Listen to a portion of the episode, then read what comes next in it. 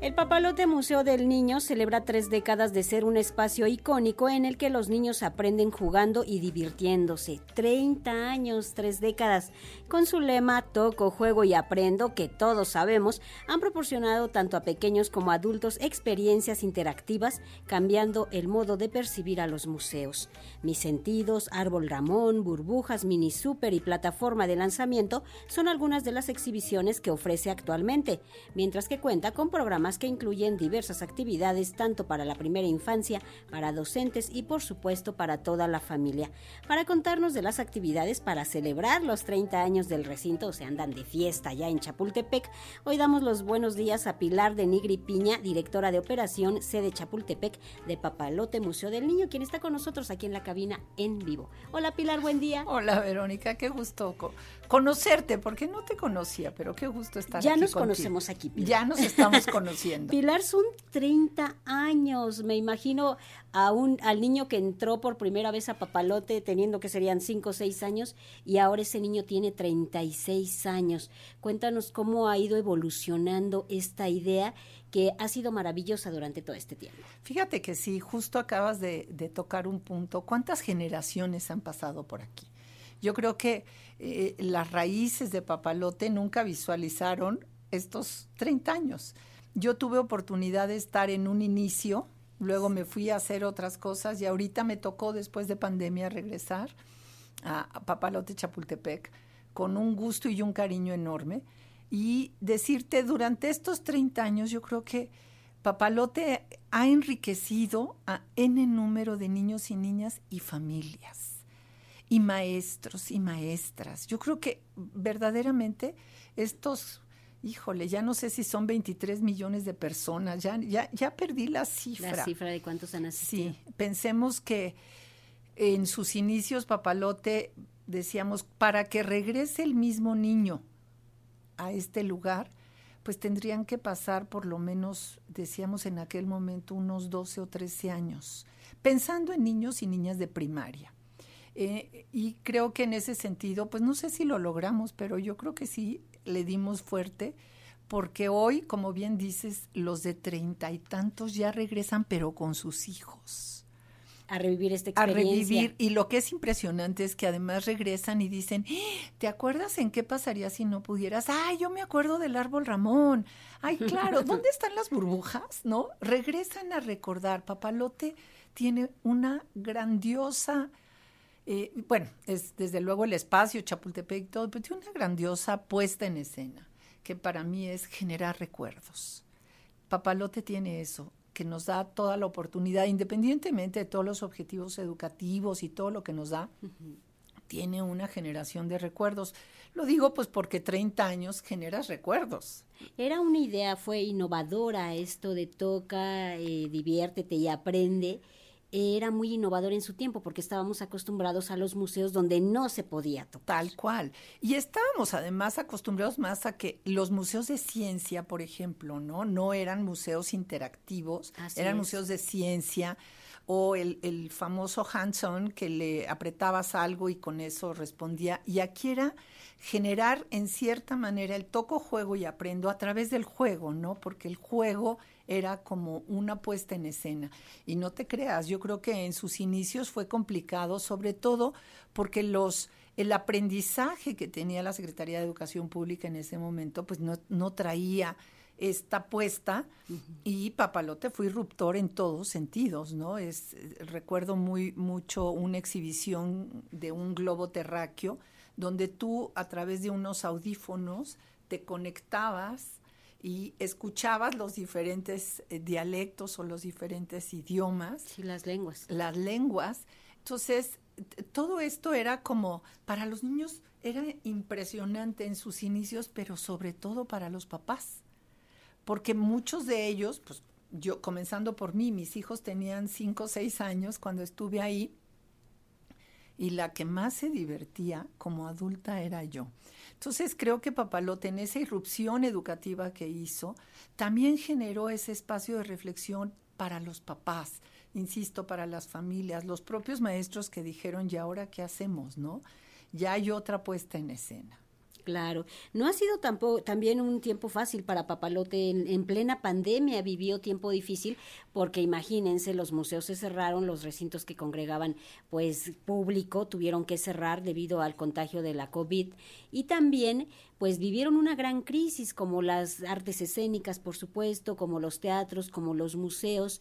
¿Cómo eh, impactó este esta COVID a un sitio como Papalote? Estuvieron recaudando fondos y fue una lucha por permanecer. Qué cosa. Yo yo eh, no estaba dentro del papalote en ese momento, pero lo seguía, ¿no? Y sí, finalmente, de repente dije, híjole, la crisis nos pegó absolutamente a todo el mundo, vamos, no solo a, Papalote, le pegó a todo el mundo. Y yo creo que esta campaña que lanzó nuestra directora, Lolita Beistegui, de Salvemos al Papalote, pues eh, eso hizo posible que esto continuara, ¿no? Estuvimos cerrados casi año y medio. el, el tema de regresar, generar la confianza en el público que nos visita, en todos los visitantes, estas estaciones de, limpieza y sanidad, porque tuvimos que generar protocolos diferentes, hacer todo el uso de cubrebocas.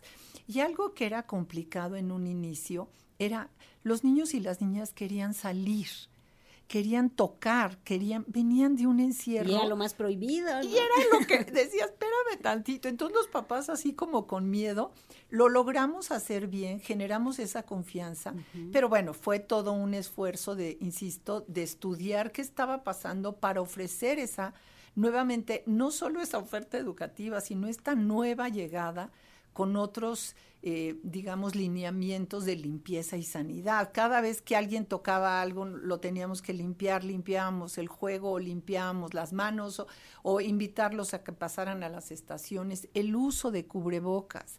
De verdad había gente que no quería usar el cubreboca y decía, no, yo es un derecho y yo no tengo por qué usar cubreboca. Decíamos, adentro del papalote, y así lo pedía la Secretaría de Salud, tenemos que usar este cubrebocas. Hay niños y niñas, podemos contagiar o ser contagiados. En fin, cruzamos un 1.6. No, bueno, luego vino el segundo pico, pero bueno, ya no sé ni qué pico fue, pero porque hubo Fueron tiempos complicados. Pero tiempos muy complicados.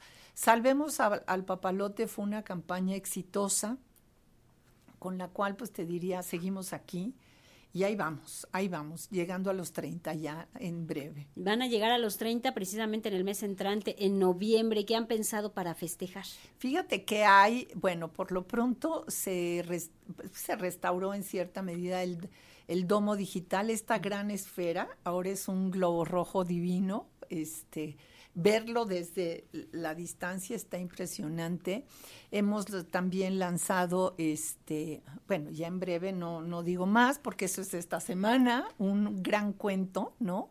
El cumpleaños del papalote, entonces se lanzó un, gran cuento con Editorial Naranjo. Este, el día, eh, bueno, pues justo el día del cumpleaños, vamos a tener el 5 de noviembre, tendremos ahí nuestro pastel no sé si alcance para todos los que van a llegar, pero habrá pastel. Habrá pastel, este, todo el equipo nos estamos preparando para festejar y cantarle las mañanitas al papalote por todo lo que nos ha dado durante 30 años. ¿Tienen planeado algo más para la celebración? Tenemos una, eh, digo, hemos venido más bien haciendo una serie de eventos con relación al papalote con relación al festejo. Tenemos la exhibición eh, temporal de Soñar, por ejemplo, que es, definitivamente tiene que ver en el marco de los 30 años. Tenemos algunas remodelaciones de exhibiciones que fue burbujas, gracias a nuestros patrocinadores, pues poder remodelar estas exhibiciones que han sido icónicas y que 30 años después se merecen pues, renovarse, porque ya no nos da, nos da para más, son las, las icónicas, le llamamos. Cama de clavos sigue ahí, esa no necesitó mayormente nada, pero hemos venido como planeando desde todo este año. Nuestra tienda tenemos todos nuestros souvenirs, por ejemplo, de 30 años, en fin. Ahí que hay de laboratorio de ideas. Esa es una. Bueno, ahorita lo que vamos a hacer le llamamos creativos. El laboratorio de ideas tendrá un nuevo espacio de Steam Maker que le llaman. Es eh, cómo vamos a ir acompañando a los niños. Ese se lanza hacia finales de, de noviembre. y vamos a acompañar a los niños en esta creatividad manual, diría yo, con un pensamiento maker, o sea, ¿qué puedo yo generar si quiero hacer robótica, si quiero hacer carpintería, si quiero hacer, irme a un nivel de participación diferente? Estábamos hablando precisamente, estamos conversando acerca de los 30 años de Papalote. ¿Han eh, ya eh, recuperado la asistencia que se tenía antes de la pandemia, Pilar? Fíjate que en Pico sí, por supuesto. Por ejemplo, el Día del Niño tuvimos casi seis mil personas este año, una locura. Este, hay días que tenemos menos, depende mucho también. Los grupos escolares, por ejemplo, a las escuelas les tomó mucho tiempo que les permitieran salir. Sí, claro. Eh, nuestros mejores días para Papalote, bueno, mejores en el sentido de que pues para eso estamos, son los fines de semana que son la familia.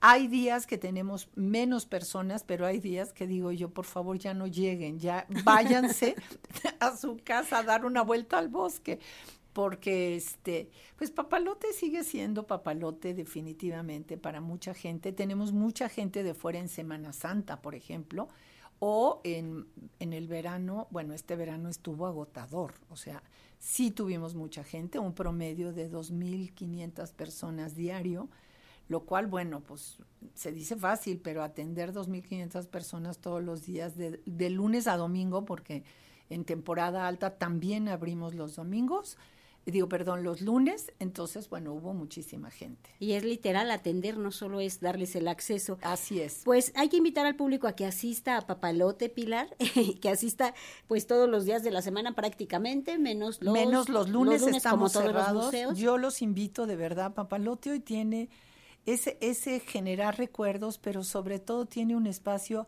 para que la pasemos muy bien. Esos pequeños pueden ir a ver un Baby Symphony en el Domo Digital todos los días a las 4 de la tarde, ahí estamos. Es un espectáculo muy rico. Tenemos la exhibición de Soñar, que es, bueno, de sueños, que es muy linda, temporal, estará un año con nosotros.